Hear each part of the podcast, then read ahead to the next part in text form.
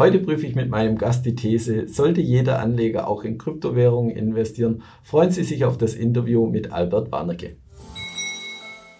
Lieber Albert, schön, dass du mal wieder zu Besuch bist hier bei uns im BX-Studio. Ja, du beschäftigst dich ja auch schon bestimmt über 20 Jahren mit Aktien. Seit ein paar Jahren gibt es eine neue Assetklasse Krypto. Wie stehst du dazu? Ja, Krypto, wie gesagt, auch seit ein paar Jahren. Am Anfang war ich ja auch sehr skeptisch. Aber jetzt muss ich aktuell sagen, wenn wir mal eine kleine Zeitreise machen, lass uns mal ins Jahr 2003 zurückgehen. Internetboom vorbei, alles liegt am Boden, alles liegt in Trümmern.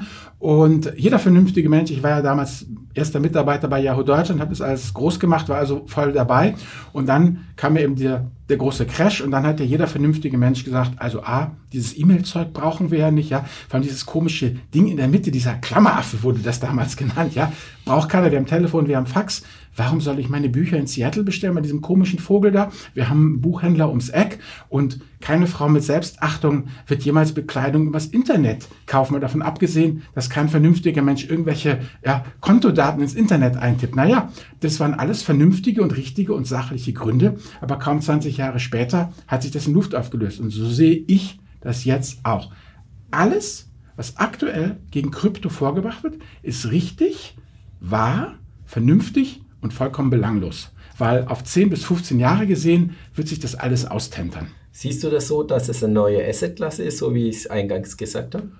Also da müssen wir erstmal definieren, was eine Assetklasse ist. Ich glaube, dass es eigentlich das totale Chamäleon ist. Also es ist eine Assetklasse für die Finanzer, aber es kann ja ähm, auch ähm, für die ganzen Leute, die jetzt ähm, zum Beispiel ähm, na, im Bereich ähm, gerade der Bekleidung wird ja gesagt, wir müssen ja dieses Transparenzgesetz haben, dass man dann wirklich sagt, okay, da äh, sitzen jetzt wirklich nicht die Näherinnen und werden ausgebeutet. Ich denke, dass man das für alles Mögliche verwenden kann und deshalb ja immer nochmal der Rückgriff auf das Jahr ja, 2000, auf das Internet. Da entwickelt sich gerade ein ganz neues Ökosystem, was extrem spannend ist meiner Meinung nach und unheimlich viele Chancen bietet. Ja, und du kennst dich ja auch extrem gut mit ETFs aus. Wie gehen die zwei Themen so zusammen in deinem Alltag?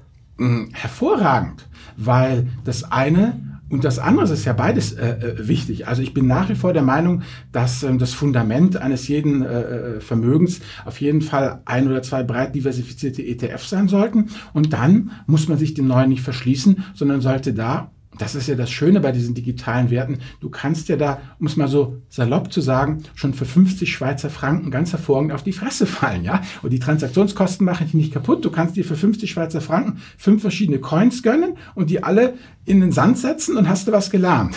Ja, hast du selber dann logischerweise auch Investitionen ja, ja. in Krypto? Vielleicht, das ist die erste Frage und die Anschlussfrage wäre so ein bisschen, es gibt ja auch ETFs oder ETPs. Wie siehst du die Produkte? Also ich habe erstmal ganz Direktinvestitionen, wie man das kennt, ja, uh, not your keys, not your coins und auch ganz klassisch, also uh, Ethereum und Bitcoin, die beiden großen äh, Assetklassen und auch mehr Buy and Hold, weil ich eben einfach davon ausgehe, dass sich das äh, positiv äh, entwickeln wird. Und ich denke, schlicht und ergreifend, das klingt jetzt vielleicht ein bisschen gemein, aber so ein ETF ist ja auch ein Convenience-Produkt. Also du kaufst es halt einfach, hast die Liquidität und das Ganze, was dahinter steht, ja, wie werden die Bitcoins oder Ethereums oder überhaupt die Kryptocoins verwahrt und all die ganze Geschichte, die delegierst du ja. Also von daher glaube ich, dass diese ETFs, ETPs, was immer da kommt, als juristische Hülle sehr wertvoll sein werden, um der breiten Masse das einfach zu ermöglichen, da zu investieren. Und machst du es bei Bitcoin und Ether auch so ähnlich wie bei Aktien und ETFs, die du hältst? Also eher, wie du angesprochen hast, Buy and Hold oder bist du da eher auf der kurzfristigen Seite unterwegs?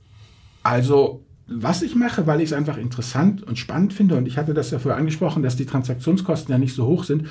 Also ich würde sagen, 99 Prozent liegt einfach äh, auf dem, äh, in der privaten Wallet und, und liegt da auch gut, weil ich das einfach als absolute Langfristgeschichte sehe. Also Langfrist bedeutet mich zehn Jahre aufwärts, ja.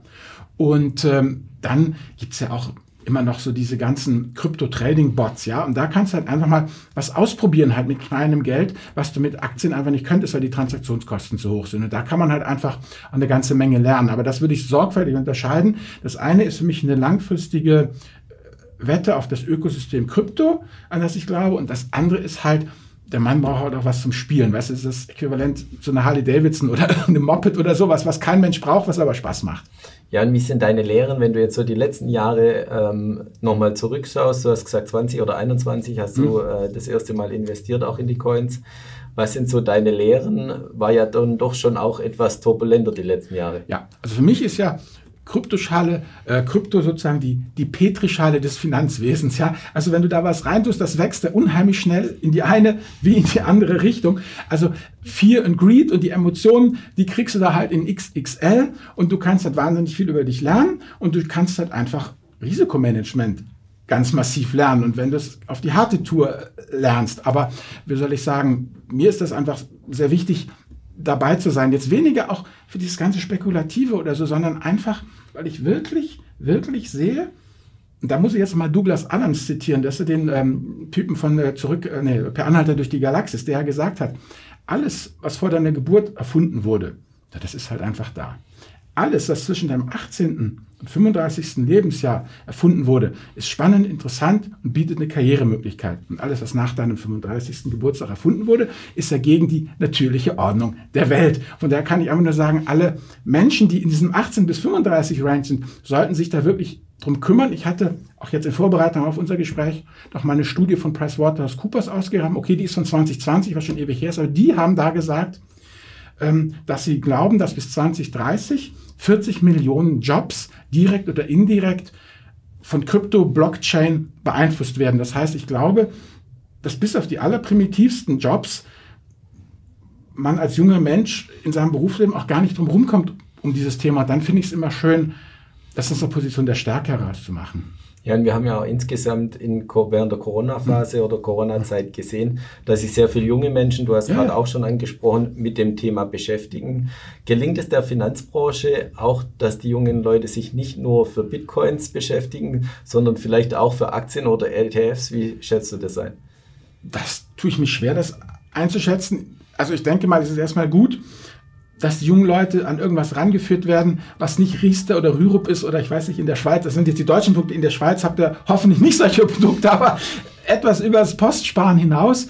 Und dann hoffe ich einfach, dass, dass es dann einfach immer weitergeht, weil ich sag mal, mh, wer sich einmal an Kryptovolatilität gewöhnt hat, der hat ja kein Problem mehr mit der normalen ETF-Volatilität. Ja, das ist auf jeden Fall richtig. Vielen Dank für deine Einblicke in deine Kryptowelt und in deine Kryptoerfahrung. Und liebe Zuschauer, schauen Sie wieder bei uns vorbei, wenn es heißt Experteninterview hier bei der BXWIS. Herzlichen Dank.